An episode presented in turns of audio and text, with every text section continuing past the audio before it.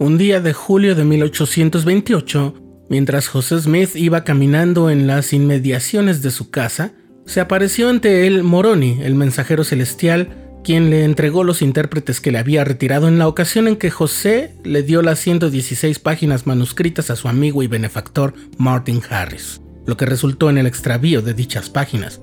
José vio un mensaje divino en los intérpretes que decía, las obras, los designios y los propósitos de Dios no se pueden frustrar, ni tampoco pueden reducirse a la nada. Estás escuchando el programa diario, presentado por el canal de los santos de la Iglesia de Jesucristo de los Santos de los Últimos Días.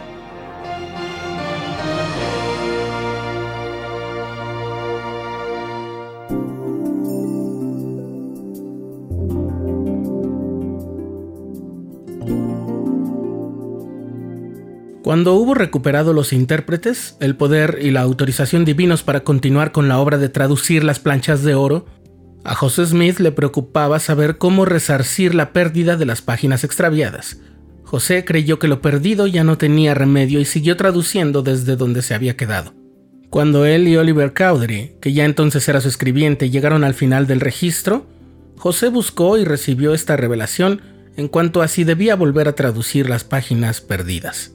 La revelación se encuentra en la sección 10 de Doctrina y Convenios y dice, Y ahora de cierto te digo que un relato de las cosas que has escrito, que han desaparecido de tus manos, está grabado en las planchas de Nefi. Sí, y recordarás que en estos escritos se decía que se hallaba una relación más particular de estas cosas en las planchas de Nefi y debido a que el relato grabado en las planchas de Nefi habla más particularmente de las cosas que en mi sabiduría quisiera traer al conocimiento del pueblo en esta historia, traducirás por lo tanto lo que está grabado en las planchas de Nefi hasta llegar al reinado del rey Benjamín, o hasta llegar hasta lo que has traducido y retenido. Y he aquí, lo publicarás como la relación de Nefi, y así confundiré a los que han alterado mis palabras. No permitiré que destruyan mi obra, Sí, les mostraré que mi sabiduría es más potente que la astucia del diablo. He aquí ellos solo tienen una parte, o sea, un compendio del relato de Nefi. He aquí hay muchas cosas grabadas en las planchas de Nefi que dan mayor claridad a mi evangelio. Por tanto, me es prudente que traduzcas esta primera parte de los grabados de Nefi y la incluyas en esta obra.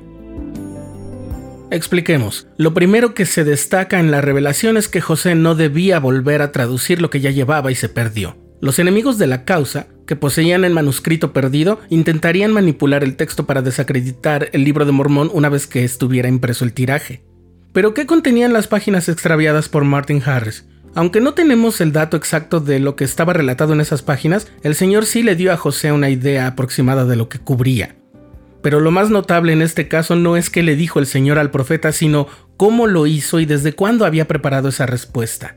En cierta ocasión, José Smith escribió que las páginas perdidas contenían el libro de ley, es decir, así como la mayor parte del libro de Mormón, el registro de ley era un compendio hecho por el profeta mormón de lo que José llamó el libro de ley. Por lo que actualmente sí podemos leer, sabemos que Nefi, hijo de Ley, explicó que aquel registro de su padre, el extraviado en las 116 páginas de traducción, contenía relatos de sueños, visiones, profecías y enseñanzas de ley a sus hijos y antes de elaborar su propia historia, Nefi compendió el registro de ley y ese compendio de Nefi son los primeros capítulos del libro de Mormón.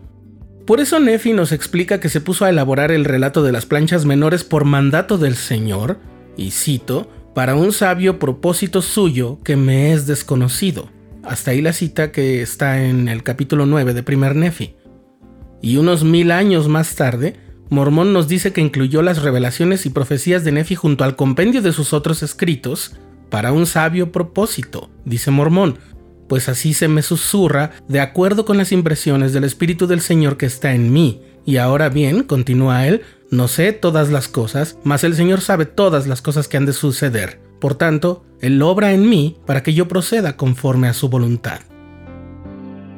Es sencillamente asombroso cuando se extravió el manuscrito, ni José ni Martin sabían del compendio adicional de Nefi, pero resulta que al menos tres profetas de tres diferentes y muy distantes momentos de la historia estaban trabajando en equipo, sin siquiera conocer por completo a sus compañeros, no solo para sacar a luz el libro de Mormón, sino para vencer las artimañas de los hombres malvados y para confundir a todos los que se propusieran acabar con la obra divina.